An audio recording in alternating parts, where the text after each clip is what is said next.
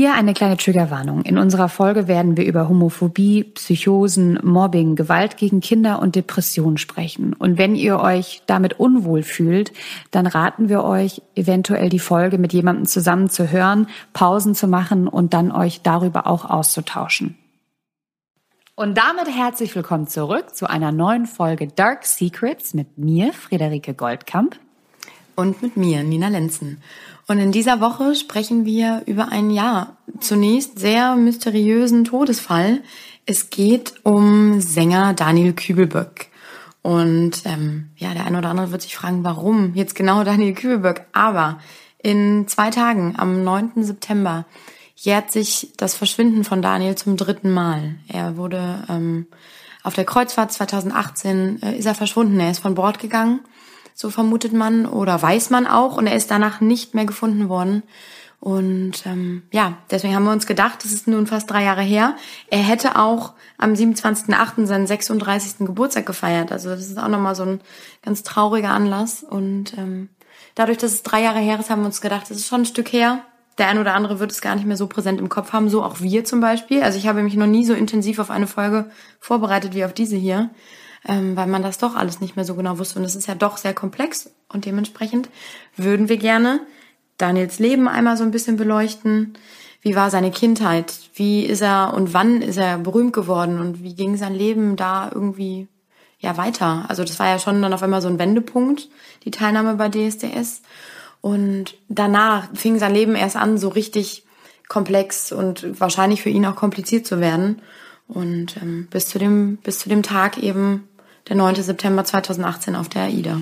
Genau, Daniel Kübelberg ist am 27.08.1989 geboren worden und ist ähm, das Kind von Günther und Bianca Kübelberg. Das sind seine Eltern, die sich aber auch relativ schnell und früh ähm, getrennt haben. Und Daniel hat zwei Geschwister und einen älteren Bruder und noch eine Schwester.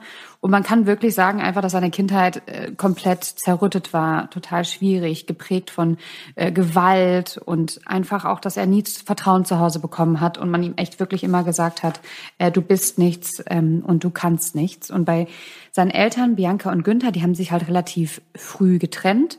Dann hatte der Daniel ganz lange keinen Kontakt mehr zu seinem Vater und seine Mutter hat einfach achtmal geheiratet. Das heißt, er hatte sieben Stiefväter und er erzählt halt auch, dass seine Stiefväter fast alle Alkohol getrunken haben, ihn geschlagen haben und vor allem hat seine Mutter ihn total verprügelt, weil seine Mutter hat sich nämlich ein Mädchen gewünscht. Nach ihrem ersten Sohn wollte sie unbedingt ein Mädchen haben und sie dachte auch tatsächlich auf dem ersten Ultraschallbild, dass Daniel ein Mädchen wird und war dann total enttäuscht, dass Daniel kein Mädchen war und hat das am Anfang tatsächlich auch gar nicht wahrhaben wollen und hat ihr Baby immer in Mädchenkleidung angezogen und ähm, hat Daniel wirklich ja wie ein Mädchen behandelt. Und was ich halt total krass finde ist, mit 16 haut Daniel von zu Hause ab und will ins Kinderheim. Also das muss man sich mal vorstellen. Da ist ein kleiner 16-jähriger Junge, der sagt, ich will lieber im Heim leben als bei meinen Eltern, weil es gab eine Situation, die total eskaliert ist. Also Daniel war schon von klein auf immer total lieb und nett und ähm, so ein ganz, ganz fröhlicher Junge. Und Daniels Mutter wollte halt nicht glauben, dass Daniel so wirklich so gut ist. Sie hat immer zu ihm gesagt, du kannst gar nicht so gut sein. Eigentlich bist du böse und verdeckst das mit deinem Gutsein. Und es gab einen Moment, wo sie halt wieder vom Feiern und angetrunken nach Hause kam und Daniel gepackt hat und gewürgt hat und dann über ihm war und ihn angeschrien hat, so nach dem Motto, du bist nichts, du wirst nichts werden und du bist böse und du kannst nicht so gut sein und dieses du wirst nichts und du wirst nichts werden, ist für Daniel ganz, ganz, ganz, ganz, ganz prägend gewesen, für seine Zukunft auch. Und das war halt der Moment, wo er gesagt hat, ich muss hier weg, meine Mutter hasst mich tatsächlich, weil er hat wirklich gesagt in seinem Hörbuch, dass er Hass in ihren Augen sieht. Ja gut, und dann ist der 16-jährige Daniel lieber ähm, in ein Heim gegangen. Und habe ich lange drüber nachgedacht, weil ich das extrem traurig fand. Und naja, man muss sich halt mal vorstellen, dass die eigene Mutter einen hasst, sagt, dass man böse ist und Daniel wird halt wirklich gar keine Liebe und Zuwendung erfahren haben. Zumal ähm, finde ich, das kann man sich halt auch merken, allein diese Tatsache, dass sie ähm, ihn bestraft hat dafür, dass er kein Mädchen geworden ist. Das spiegelt sich vielleicht auch später in Verhaltensweisen von ihm so ein bisschen wieder.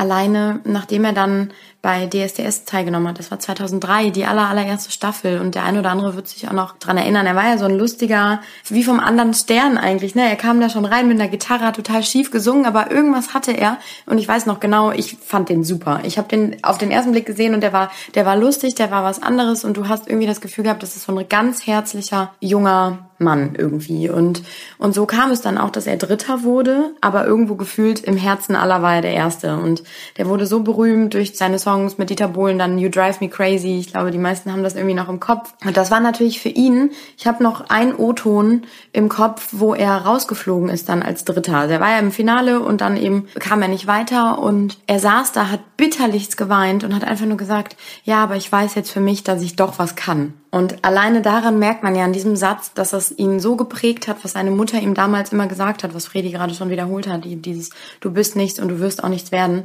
ich glaube, das sitzt so viel tiefer oder saß immer so viel tiefer, als er eigentlich gezeigt hat. Ja, seine Schulfreunde aus der Zeit, also der war ja mit 17 bei DSDS, ne? Also ein Jahr mhm. nachdem er ins Heim gegangen ist und seine ganzen Schulfreunde haben halt auch immer gesagt, er ist total hilfsbereit, er ist total nett und er war vor allem immer der gute Laune Mensch, ne?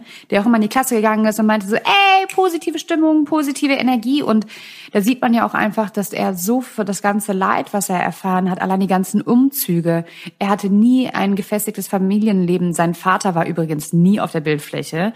Jetzt am Ende erzählt er zwar immer, dass das Verhältnis total super gewesen sein soll, aber Fakt ist, in den ersten 17 Jahren war sein Vater einfach überhaupt nicht da und Daniel war halt immer irgendwie auf der Suche nach Anerkennung.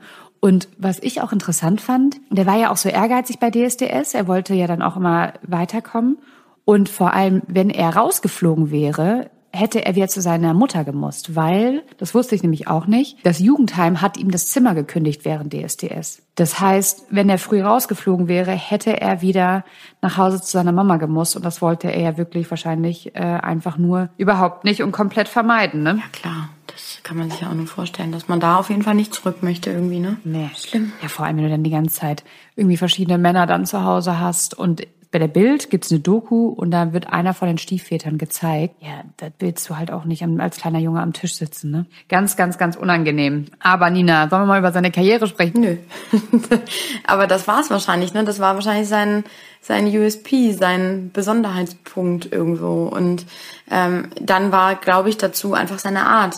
Der hat halt irgendwie auch so ein Entertainer äh, irgendwie dran und äh, wie du gerade sagst oder wie seine Mitschüler ihn auch beschreiben, ich glaube, er war halt einfach, er kam in den Raum und irgendwie hat man direkt das Gefühl gehabt, der hat gute Laune, das steckt an und man hat ihn einfach gern, ohne dass man ihn persönlich kennt und irgendwie direkt ins Herz geschlossen. Dazu diese sehr, sehr verletzliche Statur, die er irgendwie hatte, so klein und dünn und dieses sehr weibliche, äh, diese Stimme, die manchmal sehr hoch war. Also ich glaube, er hat direkt in jedem so ein Gefühl ausgelöst von, oh Mann, dem will man irgendwie einfach direkt in den Arm nehmen. Und ich glaube, das war halt irgendwie sein, sein Punkt, wo er die Leute mitbekommen hat. Und er hat ja tatsächlich eine sehr, sehr, sehr, sehr beachtliche Karriere eigentlich hingelegt. Dafür, dass er nicht Gewinner von DSDS war, sondern eben nur Dritter. Und ähm, hat Plattenverträge bekommen, war sogar in Japan und in Asien, haben die Leute den gefeiert ohne Ende. Also der war mal auf einem Konzert oder hat Konzerte gegeben in Thailand. Da gibt es Material von, was ich mir angeguckt habe. Die Leute schreien nach dem, die werden fast ohnmächtig. Die finden den total toll. Und, und er steht da und sagt selber so, ich weiß überhaupt nicht, was die von mir finden. So, ich bin doch einfach nur so ein Typ aus Bayern und irgendwie jetzt ist es total absurd, dass, dass hier jetzt in Thailand ich so gefeiert werde. Aber wahrscheinlich, weil er einfach so war, wie er war. Er hat sich nicht verstellt. Und, und das mögen die Leute. Ja, genau. Man konnte ihn ja, er war ja so ein Paradiesvogel. Ne? Ich erinnere mich noch an die ganzen Bilder mit Lipgloss und mit Schottenrock und irgendwie so, das hatte man halt damals, der Anfang der 2000er, so noch nie gesehen. Ne? Und man konnte ihn einfach in keine Schublade stecken und das fand ich halt auch so toll. Er meinte auch immer, ähm, ich bin nicht weiblich, ich bin nicht männlich, ich bin Daniel. Und er war, hat immer irgendwie auch gesagt, dass er sich nicht in Schubladen stecken möchte, auch nicht als Person und auch nicht mit seiner Sexualität. Und das finde ich jetzt rückblickend. Heutzutage ist das ja immer noch ein Riesenthema, aber wir sind ja schon mehr daran gewohnt, sage ich mal, im Fernsehen outen sich Gott sei Dank immer mehr Leute. Ähm, es ist interessiert mittlerweile überhaupt gar keinen mehr, ob du als Mann Frauenkleider trägst oder als Frauen Männerkleider. Das ist völlig wurscht. Aber damals war das halt echt. Das gab es so noch nicht. Das gab es so noch nie im Fernsehen und was ich auch total krass fand, er war zeitweise sogar bekannter als unser Bundeskanzler. Ne? 90 Prozent der Deutschen wussten, wer Daniel Kübelberg ist. Was ich halt auch so, was er dann halt auch alles aushalten musste. Ich meine, sein Vater ist dann wieder auf die Bildfläche gekommen als sein Manager. Ne, der hat er dann gemerkt, okay, ähm, jetzt muss ich meinen Sohn unterstützen, beziehungsweise jetzt ist da was zu holen, denke ich mir mal. Was ich halt so krass finde, ist, dass die Medien, die haben es dem Daniel auch echt nicht leicht gemacht, ne? Also die Medien waren ja wirklich, ich finde, extrem feindlich, extrem homophob und die haben ihn ja oft lächerlich gemacht und komplett irgendwie als ähm, Witzfigur dastehen lassen. Ja, gar nicht ernst genommen im Prinzip, ne? Und Null. ich glaube, und das ist nämlich auch ein, einer, einer dieser Punkte, weswegen ich denke, dass sein Leben sehr wahrscheinlich so enden musste, wie es endete, ähm, dass er so früh dann auf einmal so, also natürlich so berühmt wurde, aber mit dieser Berühmtheit gehen natürlich auch Schattenseiten einher. Und das ist halt eben, wenn man zu diesem Zeitpunkt, wie du es gerade schon echt gut sagst, ähm, anders ist als andere, ich glaube, da kriegst du halt echt ordentlich einen drauf. In, ne? Also heutzutage wahrscheinlich auch noch, aber damals noch viel mehr. Und ey, ich meine, er war 17, 18 zu dem Zeitpunkt echt jung. Und wenn man dann eh schon eine schwierige Kindheit hat und dann auch noch irgendwie auf dieser, ja, im Scheinwerferlicht steht und plötzlich dann aber auch angefeindet wird, ich glaube, das macht so viel mehr mit einem innerlich, das, was man sich so als Außenstehender gar nicht vorstellen kann. Ja, und vor allem war das ja auch so eine Blitzkarriere, ne? Also der ist ja von 0 auf 150, ähm, war dann da für anderthalb Jahre und dann war er wieder weg ist er irgendwie wieder so ein bisschen abgetaucht. Genau, weil ich glaube, das ist meine Vermutung, dass er einfach sich gedacht hat, das ist irgendwie zu viel. Es wird zu viel, dieser Rummel um meine Person, ich stehe ständig unter Beschuss und hat sich dann einfach so ein bisschen zurückgezogen, hat aber ja noch weitergemacht. Ne? Also er hat seine, seine Songs so ein bisschen verlegt, hat dann Jazzmusik eher gemacht, hat auch mal ein spanisches Album produziert, aber es war alles so ein bisschen unterm Radar. Und das wusste ich nämlich zum Beispiel auch nicht. Der hat super, super, super viel Geld natürlich in der Zeit verdient, das aber auch richtig smart angelegt in Solarenergie und war sehr, sehr vermögend. Also dem ging es wirklich gut und er konnte sein Leben dann so ein bisschen, ja, unter dem Bildschirmfläche so ein bisschen leben, wie er es wahrscheinlich gerne hatte irgendwie, ne? Und dann gab es natürlich noch mal irgendwie Auftritte bei Let's Dance zum Beispiel, das war 2015, also schon ein paar Jahre später, wo er sehr viel gereifter und sehr viel gefasster wirkte als vorher, weil man hat so richtig gemerkt, dieser kleine Flummi, der ist noch jung, der findet sich gerade noch so ein bisschen und 2015 war dann wirklich so ein, ja, gefestigter junger Mann auf der Bildschirmfläche. Daran, daran erinnere ich mich auch noch. Also ich hatte ähm, nach DSDS war noch eine Erinnerung von mir dieser Gurken Gurkenlasterunfall, weißt du das noch? Das war 2005. Wo er den Autounfall hatte, ne? Betrunken? Genau, da hatte der ja noch, genau, der hatte irgendwas getrunken, hatte keinen Führerschein ja. ähm, und hat einem LKW die Vorfahrt genommen. Und das war so das Letzte, woran ich mich erinnern konnte. Dann war der so für mich gefühlt weg mhm. und hat ja dann, wie du gerade sagst, irgendwie Gelder investiert, die Solaranlagen gemacht und eigentlich ein sehr stabiles und erfolgreiches Leben geführt. Ja, und dann kam er ja 2015 bei Let's Dance wieder und sah auch auf einmal, ja, auch so viel besser aus. Anders. Also ich glaube, er wurde, er wurde halt einfach männlicher mit diesem Bart und ein bisschen, ne? Also du hast ihm angesehen schon fast, dass er, dass er weiß, wer er ist. Genau. Und äh, da hatte ich auch irgendwie Daniel auf einmal mit ganz anderen Augen gesehen, weil ich auch ich persönlich diese quiekende Stimme von ihm immer extrem anstrengend fand. Das ist jetzt meine persönliche Meinung. Und auf einmal war der so, wie du schon sagst, gereifter. Und in dem Jahr ist er ja dann auch in Berlin auf die äh, Schauspielschule gegangen. Genau. Hat sich quasi auch nochmal so ein bisschen umorientiert und wollte ähm, Schauspieler werden. Genau, und die Schauspielschule, da war er insgesamt drei Jahre und ähm, nachdem er von Bord gegangen ist, gab es ja immer wieder Schlagzeilen von den Medien auch, dass er an dieser Schauspielschule extremst gemobbt worden ist. Und ich habe mir jetzt aber ganz lange Interviews angehört von den Mitschülerinnen, die jetzt zum ersten Mal gesprochen haben, und zwar in einem anderen Podcast. Da reden die wirklich zum allerersten Mal und ähm, die reden eigentlich auch ganz liebevoll von Daniel. Also auch wieder dieses, er ist ein total netter Typ gewesen, super engagiert, super motiviert. Er wollte nie eine Sonderrolle irgendwie haben, war aber auch nicht so einfach. Also sie meinten, sie haben ihn sehr häufig als sehr einsamen Menschen erlebt, auch ein bisschen distanziert. Also er hat nicht unbedingt krass Nähe zugelassen, weil die Mitschüler haben auch gesagt, man muss sich das vorstellen, wir sind an so einer ganz kleinen Schauspielschule für drei Jahre und das ist wohl total intensiv. Das sind ganz, ganz kleine Klassen und jeden Tag bist du miteinander, ähm, ich meine, die haben Kussszenen, Tanzszenen, also es ist wohl eine sehr ähm, intensive Zeit und da hat Daniel sich häufiger mal zurückgezogen oder ist mal angeeckt und hatte auch Streit mit seinen Mitschülern, aber halt auch einfach, weil er sowas gemacht hat wie nicht rechtzeitig zu den Proben gekommen oder mal bei einer, gar nicht bei einer Probe gewesen, kann ich auch verstehen, da wäre ich auch, vor allem wenn deine Karriere mit davon abhängt, wäre ich auch äh, extrem sauer gewesen. Und auf jeden Fall, die müssen nach drei Jahren in Berlin an dieser Schauspielschule müssen die ein Abschlussstück aufführen. Und die Mädchen erzählen halt, dass als das Stück immer näher kam und bei dem Stück spielt Daniel eine Frau, eine Frauenrolle, wurde er immer schwieriger. Also es gab wohl anscheinend Tage, wo er nur noch nach Alkohol gerochen hat. Also eine Kommilitonin wollte dann auch gar keine Kussszenen mehr mit ihm machen, weil sie gesagt hat, ich finde das ein bisschen unangenehm. Ähm, er, er riecht immer so nach Alkohol.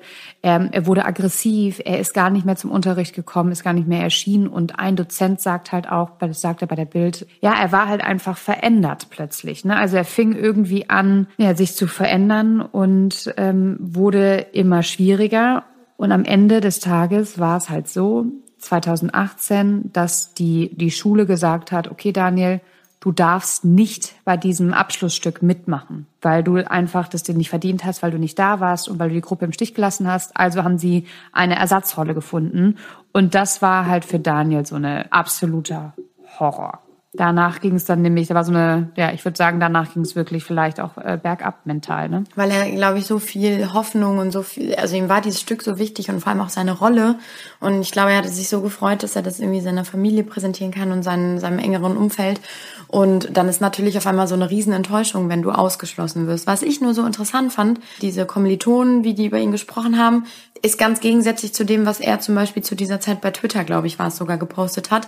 Er hat nämlich ähm, auch, ja, August 2018, das war ungefähr die Zeit, hat er davon gesprochen, dass er extrem gemobbt wird an dieser Schule und dass er gar nicht weiß, wie er damit umgehen soll und er würde es gar nicht verstehen und er hätte nichts falsch gemacht und er wäre doch eigentlich so lange schon in diesem Showbiz, dass er wüsste, wie es läuft und ähm, er sprach dann auch davon, dass er von diesem Stück halt eben, ja, ausgeladen wird quasi und ähm, dass er nicht mehr mitmachen darf, weil er angeblich Sachen sabotiert haben soll. Also er greift all das auch auf, schiebt aber die Schuld von sich. Ja, aber ich meine, es gibt ja immer zwei Seiten, ne? Und ähm, genau, anfangs war ja immer alles gut und dann 2018 soll es ja auch an der Schule eskaliert sein. Und das sagen seine KommilitonInnen und Kommilitonen ja auch. Die sagen auch, es eskaliert.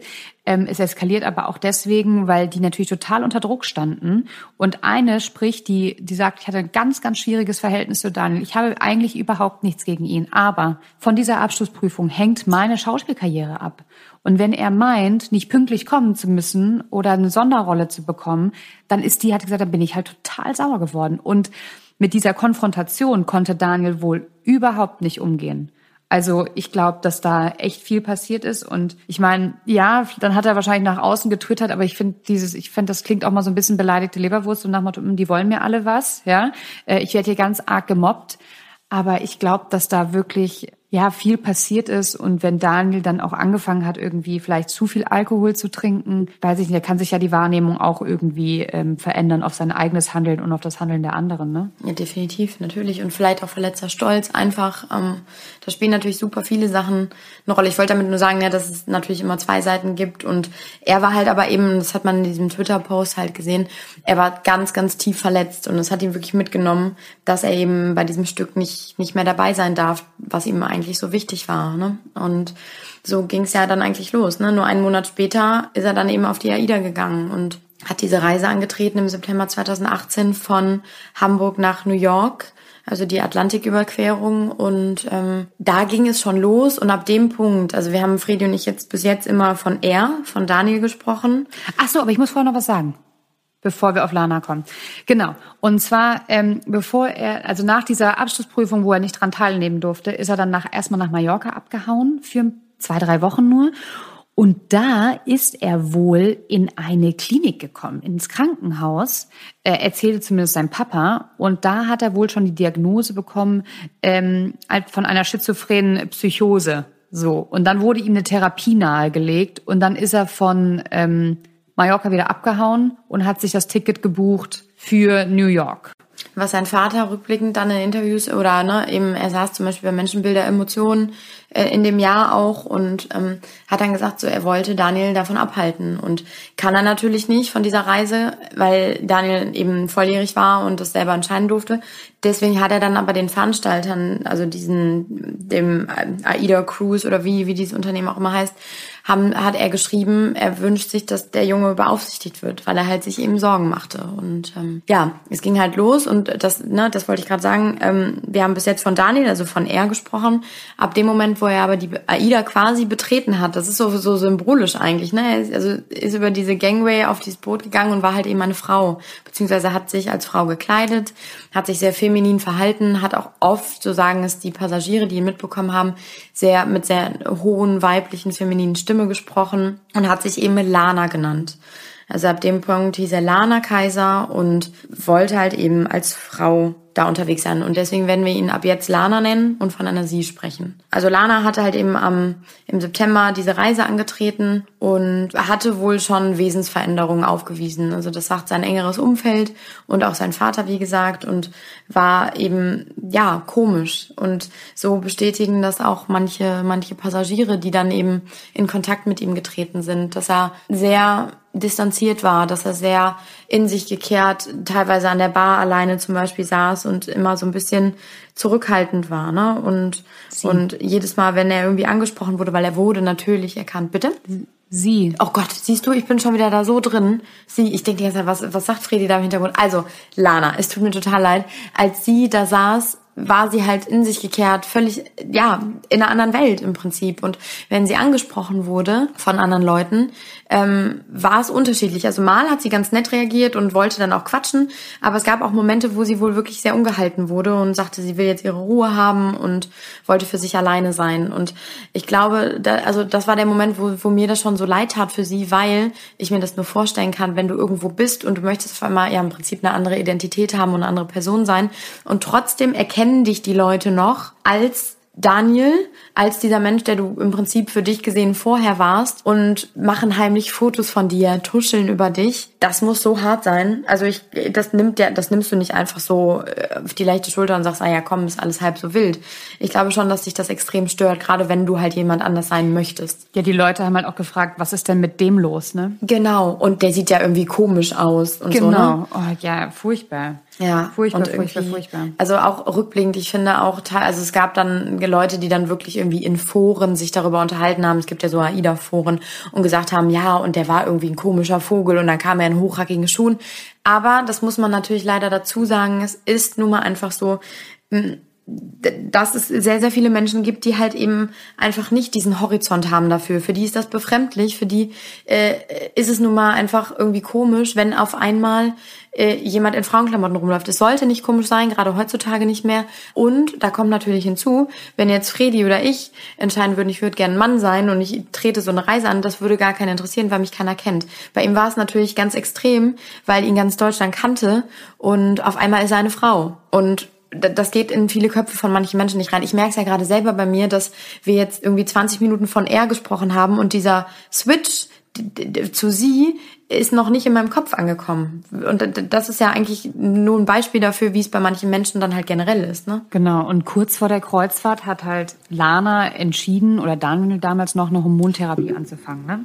Und ähm, hat sich dann angefangen, Lana, wie gesagt, zu nennen, Frauenkleider zu tragen, seine Stimme verstellt. Und was ich total erschreckend fand, ist, sein Vater sagte immer über Lana, beziehungsweise er hat sich auch geweigert, Daniel Lana zu nennen, und sagte immer, Daniel ist krank, und führt diese, dieses Bedürfnis nach einer Frau zu sein, führt der Vater tatsächlich, und da bin ich, ist mir echt ein bisschen schlecht geworden. Er sagte halt in einem Interview, ja, Daniel hat vor äh, fünf Jahren mal einen Schlag auf den Kopf bekommen. Und vielleicht hat das ja so eine Art Psychose herbeigeführt. Und vielleicht wollte er deswegen Lana sein. Und ich finde, das ist eine absolute Frechheit und weil ich meine, wir wissen nicht, was in Lana vorgegangen ist. Ne? Warum ist sie aufs Schiff gegangen? Ist sie auf das Schiff gegangen, um diesen ganzen Stress zu entfliehen von der Schauspielschule? Danach, dass sie vielleicht schon damals Anzeichen gemacht hat, dass sie eine Frau sein möchte und es aber auch keiner akzeptiert hat. Ne? Da vielleicht hat sie gedacht, okay, ich, ich reise nach New York, ähm, ich kann ein neues Leben anfangen, da kennt mich keiner, da kann ich einfach Lana sein. Oder ist sie aufs Schiff gegangen, weil sie schon von langer Hand ihren Freitod geplant hat? Das sind halt so, so, so ganz viele, ähm, ganz viele Sachen. Aber was ich halt einfach erstmal auch finde, ist, dass man Menschen grundsätzlich einfach so akzeptieren sollte, wie sie sind. Und ich bin ganz schockiert gewesen über die Aussagen von dem Vater, vor allem, weil er ja dann auch gesagt hat, unser Verhältnis war so super. Aber ich finde, wenn man sowas sagt und sagt, mein Sohn war nicht normal und äh, ist krank, ist das einfach nicht nicht der Fall. Und ähm, ja, am 8. September ist Lana, nachdem sie ja dann schon seit einer Woche auf dem Schiff war, in die Anytime Bar gegangen. Und da wurde sie ja dann tatsächlich das letzte Mal gesehen. Also sie war da und es gibt dann auch Fotos entstanden von ihr mit anderen Passagieren, die sie erkannt haben. Die haben gefeiert, sie hat Bier getrunken und am Ende des Tages oder in der Nacht hat Lana sich an einer, ähm, ja, an, mit einer Scherbe an der Hand verletzt und ist dann zum Schiffarzt gegangen. Wollte zum Schiffarzt gehen. Der war ja nicht mehr besetzt. Also sie ist, sie ist zur Rezeption gegangen und wollte eben den Schiffsarzt sehen, der aber nicht besetzt war, weil es halt schon spät war. Und auf der Ida ist es so, ähm, also ich war tatsächlich selber auch schon mal mit meinen Eltern auf so einem Schiff und es ist so, dass ähm, die natürlich nicht 24-7 da irgendwie Ärzte beschäftigen können. Deswegen geht man dann halt eben vorne zur Rezeption, meldet das und es gibt jemanden, der dann ja bewertet sozusagen, ob das jetzt äh, schlimm ist, ob ein Arzt gerufen werden muss oder nicht. Es war aber eben nur eine kleine Schnittwunde an der Hand. Die, das wurde verbunden und Lana hat dann aber eben ja einen Aufstand gemacht und hat da irgendwie ähm, das nicht verstanden, wollte unbedingt einen Arzt sehen, hat dann mutwillig den Alarm ausgelöst ähm, und hat da rumgebrüllt und so. Davon wurden wohl auch schon einige Passagiere wach, weil es halt eben auch spät war und ist dann Wut in Brand eigentlich abgehauen. Und für mich war dieses, dieses Alarm auslösen, rückblickend habe ich gedacht, war das vielleicht ein Hilferuf? War das so ein bisschen dieses Bitte, bitte, irgendwas stimmt hier gerade mit mir nicht, dass sie es vielleicht auch gemerkt hat, weil sie auch vorher auf einem Instagram-Account, den sie vor der Reise, wahrscheinlich für die Reise gemacht hat, die Rosa Luxem, also man vermutet, dass es ihr Instagram-Account war, weil es halt eben Selfies von ihr waren auf dieser Reise und sie hat manche Fotos kommentiert mit, ich bin selber transsexuell, Depressionen treten auf, also sie hat schon so beschrieben, dass sie gerade sehr wahrscheinlich durch die Medikamente, was auch nachgewiesen ist, dass die halt eben natürlich dadurch, dass Hormone unterdrückt werden und andere hochgezogen werden, quasi natürlich dein Wesen verändern und ähm, diese Medikamente werden auch eigentlich in der Regel, wenn man eben so eine, so eine Umwandlung ähm, macht, von einem Arzt begleitet. Sehr, sehr eng und sehr, sehr genau. Und das war halt eben bei ihr in dem Moment natürlich nicht der Fall. Ich glaube, dass sie gemerkt hat, oh, irgendwas ist hier gerade in mir drin, ganz, ganz komisch, hat wahrscheinlich Panik bekommen und ist da komplett ausgeflippt und wollte halt eben Hilfe holen. Freunde haben ja auch erzählt, dass sie da gar nichts von wussten. Ne? Also Lana hat es ja wirklich auch niemandem erzählt. Und ähm, oh, jetzt komme ich gerade nicht auf den Namen. Nina, wie heißt denn nochmal diese eine ähm, mit der Perücke und der ganzen bunten Schminke? Olivia Jones? Genau, Olivia Jones. Olivia Jones und Lana waren ja sehr gut befreundet. Und Olivia meinte auch, warum hat sie mir nichts davon erzählt? Ich hätte ja helfen können. Ich habe so viele Transgender-Freundinnen, die ihn, sie und hätten unterstützen können. Und selbst sie war ja total überrascht, dass ähm, Lana da irgendwie halt alleine durchgegangen, das durchgemacht hat. Ne? Und äh, Olivia Jones sagt nämlich auch, dass das total gefährlich ist, diese Hormontherapie, weil das deine Psyche verändert. Das ist halt einfach Fakt. Und ähm, da braucht man dann auch einfach Unterstützung. Und deswegen kann ich mir schon vorstellen, wie du schon sagst, dass dieses, ja, dieses Randalieren, es war ja alles so laut, ne, und mit Gepolter und Alarm auslösen, ähm, dass das wirklich ein, ein, ein Schrei nach Aufmerksamkeit war und ähm, und nach Hilfe halt, ne? Das, weil ich finde irgendwie, also das ist ja alles, wie wir schon gesagt haben, sehr mysteriös und irgendwie ja bis heute eigentlich nicht geklärt. Es gibt auch Leute, die sagen, Daniel lebt noch, der lebt in Kanada. Menschen wollen gerne nach Kanada. Zum Beispiel sein Ex-Freund, mit dem er zusammen war vor der Reise, ähm, sagt es oder sein Vater auch. Ne? Also klar, ich kann das auch verstehen, dass man geliebten Menschen irgendwie nicht ähm, endgültig verabschieden will und irgendwie sich an diese Hoffnung klammert. Der ist noch da.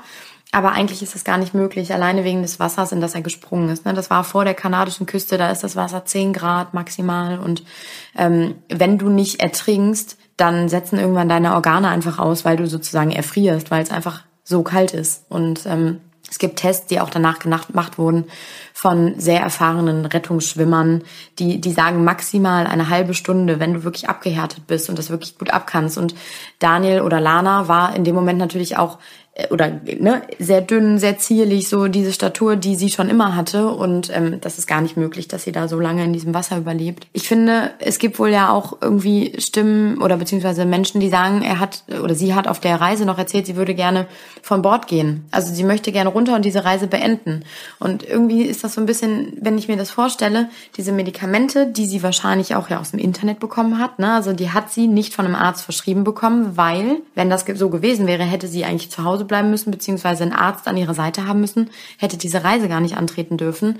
Deswegen vermutet man, dass eben diese, diese, diese Medikamente, die eben so ein Knaller sind und dein Körper und dein Innerliches so verändern, dass sie die halt illegal im Internet bestellt hat. Und das ist gar nicht so schwer. Also ein paar Klicks und schon kannst du in Thailand zum Beispiel für wenig Geld eben diese Hormontabletten dir bestellen. Das ist ja auch schon total irre. Ne? Dass das nicht irgendwie durch irgendwelche Sicherheitsdinger nochmal beschränkt wird irgendwie. Und ähm, wahrscheinlich hat sie einfach gemerkt, oh oh, irgendwas stimmt mit mir nicht. Das würde auch dafür sprechen, dass sie halt eben teilweise ungehalten war anderen Gästen gegenüber. Plus, es gibt ja dieses, ich weiß nicht, der eine oder andere wird es bestimmt noch im Kopf haben, dieses sehr, sehr, sehr, ja, fast verstörende Video, ähm, was danach aufgetreten ist. Ähm, das sei jetzt mal dahingestellt, ob das irgendwie cool und richtig ist, dass das danach irgendwie überall gezeigt wird. Ähm, aber die Nachbarn, die in der Zimmerkabine daneben, das war ein Mann mit seiner Frau, die eine Reise zusammen gemacht haben, äh, mit seiner Mutter, Entschuldigung. Also, ne, mit, mit seiner Mama, das hat er ihr geschenkt. Und die hatten die Kabine daneben mit so einer Verbindungstür, die auch sonst Familien nehmen können, damit sie schnell zu ihren Kindern zum Beispiel können. Die war natürlich verriegelt und abgeschlossen. Und nach ein paar Tagen schon ging das eigentlich los. Also man hörte in der Kabine daneben wohl oft singen, was ja noch gar nicht so schlimm ist. Aber dann ging es weiter mit Selbstgesprächen in zwei verschiedenen ähm, Tonlagen. Also einmal als Frau und einmal als Mann wohl. Und dieser eine Abend, und der war wohl sehr, sehr prägend für diese, für diese Person nebenan, ähm, ist Lana immer gegen die Tür und gegen die Wand gesprungen, hat rumgeschrien und ganz, ganz laut hat diese Tür einfach nur gedonnert. Und Am 8. September. Genau. An dem Abend. Genau. Und, ähm, und das ist natürlich irgendwie, ja, es ist befremdlich und auch natürlich unheimlich. Also wenn ich mir vorstelle, ich liege abends in meinem Bett in meiner Kabine und jemand daneben donnert dagegen, natürlich machst du dir dann auch Sorgen und hast Angst und ähm, und das ist eben, finde ich, das sind alles Zeichen irgendwie nach Hilfe, Hilfe. Irgendwas passiert hier gerade mit mir und ich kann es selber nicht beschreiben wahrscheinlich und ich kann es selber nicht äh, begreifen und mir selber helfen. Deswegen muss mir jemand anders helfen. Also das war so für mich, weil ich die ganze Zeit natürlich angefangen habe, darüber nachzudenken, was ist da passiert. Ne? Also das beschäftigt einen ja total und beschäftigt die Leute ja bis heute. Und ähm, ja, keine Ahnung, das ist, glaube ich, einfach, es war kombiniert mit diesem, ich renne zum, oder ich will zum Schiffsarzt, ich mache da den Alarm an, der so laut ist, dass das ganze Schiff davon wach wird. Das sind für mich so Zeichen von Hilfe es geht hier gerade irgendwie in eine ganz komische Richtung. Ja, vor allem, wenn man dann überlegt, dass in der Nacht um 5 Uhr morgens man ja auf den, auf Deck 5 bei den Videokameras gesehen hat, wie ein Mensch zur Reling rennt, drüber klettert und in die Tiefe springt. Ne? Und man kann auf den Videokameras nicht genau erkennen, ob das Lana ist. Ähm, Fakt ist aber, dass die ja natürlich dann Lana gesucht haben und es gab äh, Ansagen mit Mann über Bord und alle haben Lana gesucht und Lana war halt nicht mehr auf dem Schiff. Und deswegen sagt man, dass es Lana gewesen sein muss. Und ja, wenn du das jetzt gerade so erzählst, Nina, die, die Dramatik dieser einen Nacht von am Morgen, äh, abends in die Bar gehen, dass es so eskaliert, dass man über eine Reling ähm, springt. Das ist schon sehr, sehr dramatisch und vor allem hat Lana ja auch keinen ähm, Abschiedsbrief hinterlassen. Ne? Das machen ja auch viele.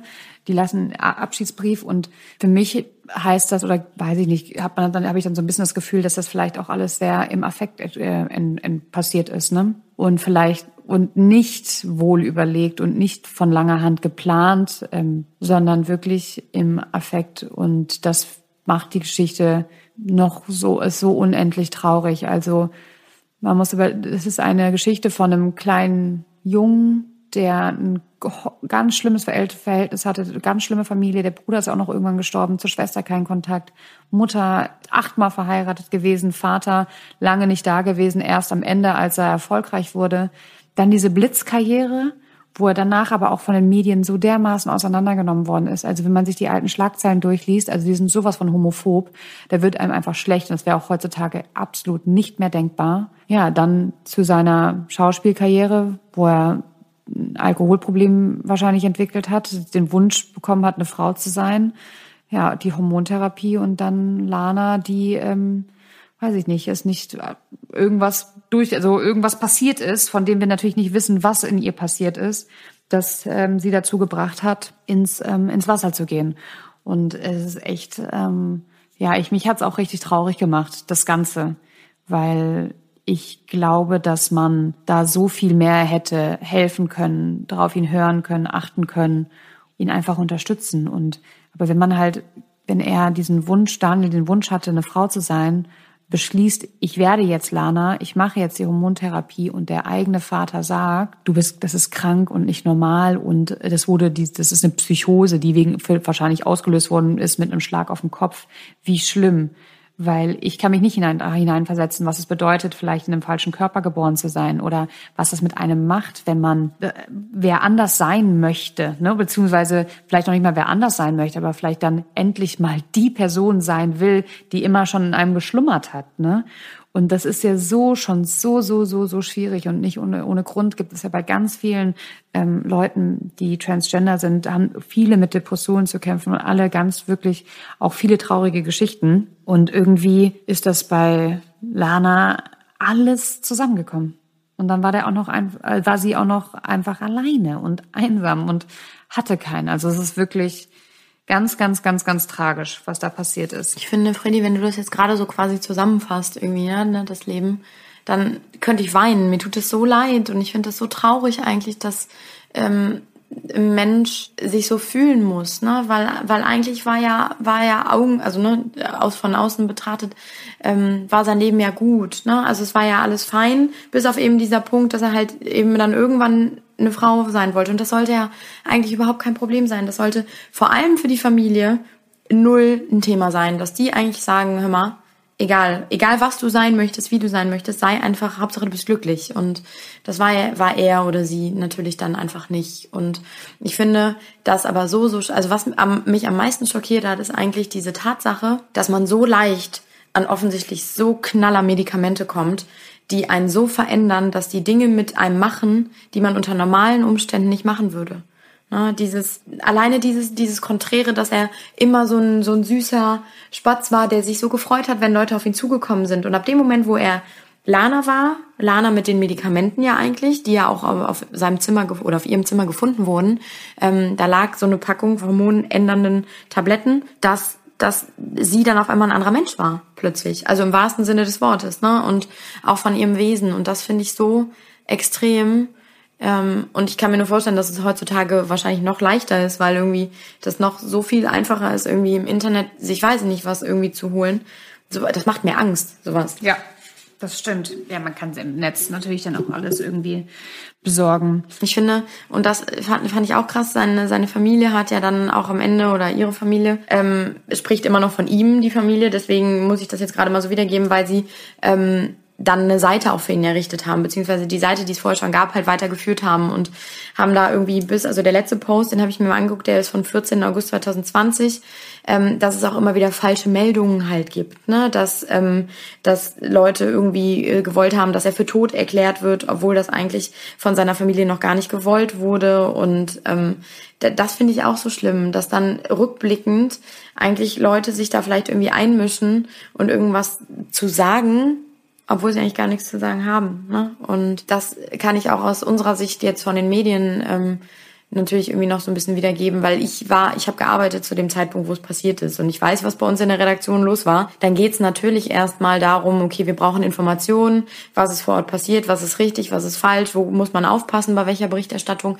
Und es haben sich teilweise Leute von alleine bei uns gemeldet, die mit auf diesem Schiff waren und gesagt haben, sie könnten was dazu sagen. Und ich finde das irgendwie, ja, kann ich irgendwo verstehen, aber irgendwie auch wieder nicht. Und plötzlich äh, erschienen auf einmal Leute auf der Bildfläche, irgendein alter Schulfreund von ihm, ähm, jemand, der mal mit ihm zusammen gewesen sein will und so, die dann gesagt haben, ich kann auch was dazu sagen. Und ich finde das halt irgendwie so ein bisschen, ja, kannst du, aber wer, wer sagt uns, dass es richtig ist, weil dieser Mensch, über den wir reden, ist einfach nicht mehr da. Es gab auch Gäste auf der AIDA, die gesagt haben, ähm, boah, warum musste das denn jetzt bei uns passieren? Äh, das hat uns jetzt den Urlaub versaut. Musst dir mal vorstellen. Die Stimmen gab es nämlich auch von Leuten, die einfach krass genervt davon waren und dachten, ey mal, äh, das kann ja wohl jetzt nicht wahr sein. Jetzt ähm, versaut er hier meinen Urlaub. Und das war für mich auch, wo ich auch dachte, mal, ey, Wahnsinn. Ich war auch im, ich war auch im Dienst. Ich hatte Punkt 12, genau. Und ähm, ich habe äh, hab damals den, den Aufmacher, also das erste Stück gemacht über Lana. Es hat sich damals ähm, ganz surreal angefühlt, das weiß ich noch. Das fühlte sich so surreal an und man denkt, er sagt so, was? Ähm, und warum und, und wie und ach Quatsch und Ja, das weiß ich noch. Das war ein ganz, ganz, ganz, ganz ähm, ja, skurriles und äh, unheimliches Gefühl. Und dann gab es ja auch mal, wie du schon sagst, diese ganzen Verschwörungstheorien erst irgendwo aufgetaucht. Und aber Fakt ist, ähm, wenn sie nicht direkt nach dem nach dem Sprung gefunden worden ist von einem Boot, weiß man ja nicht. Vielleicht hat, sie, hat sie ein Boot gefunden, dann ist die Überlebenschance einfach gleich null. Aber Nina, wer weiß, vielleicht kam ein Bötchen daher. Vielleicht hat sie das Boot ja auch gesehen und vielleicht wurde sie an Land gezogen und vielleicht lebt sie jetzt irgendwo glücklich in Kanada. Das wäre schön. Das wäre schön. Eigentlich kann man sich das so nur für sie wünschen, ne? dass sie so ein ganz, ganz entspanntes Leben irgendwo raus aus dem Trubel mhm. und so, wie sie halt eben sein wollte. Ne? Das wäre doch was. Naja, das hat mich jetzt sehr traurig gestimmt, muss ich sagen. Mich auch ein bisschen. Aber auch solche Themen muss man mal besprechen und ähm, ich hoffe, ihr fandet es spannend und wir konnten euch mit ja, Insidern und Informationen versorgen, die ihr so vielleicht noch nicht Genau. Und so entlassen wir euch dann hoffentlich nicht allzu traurig und freuen uns schon auf die nächste Folge. Bis in zwei Wochen. Tschüss. Tschüss.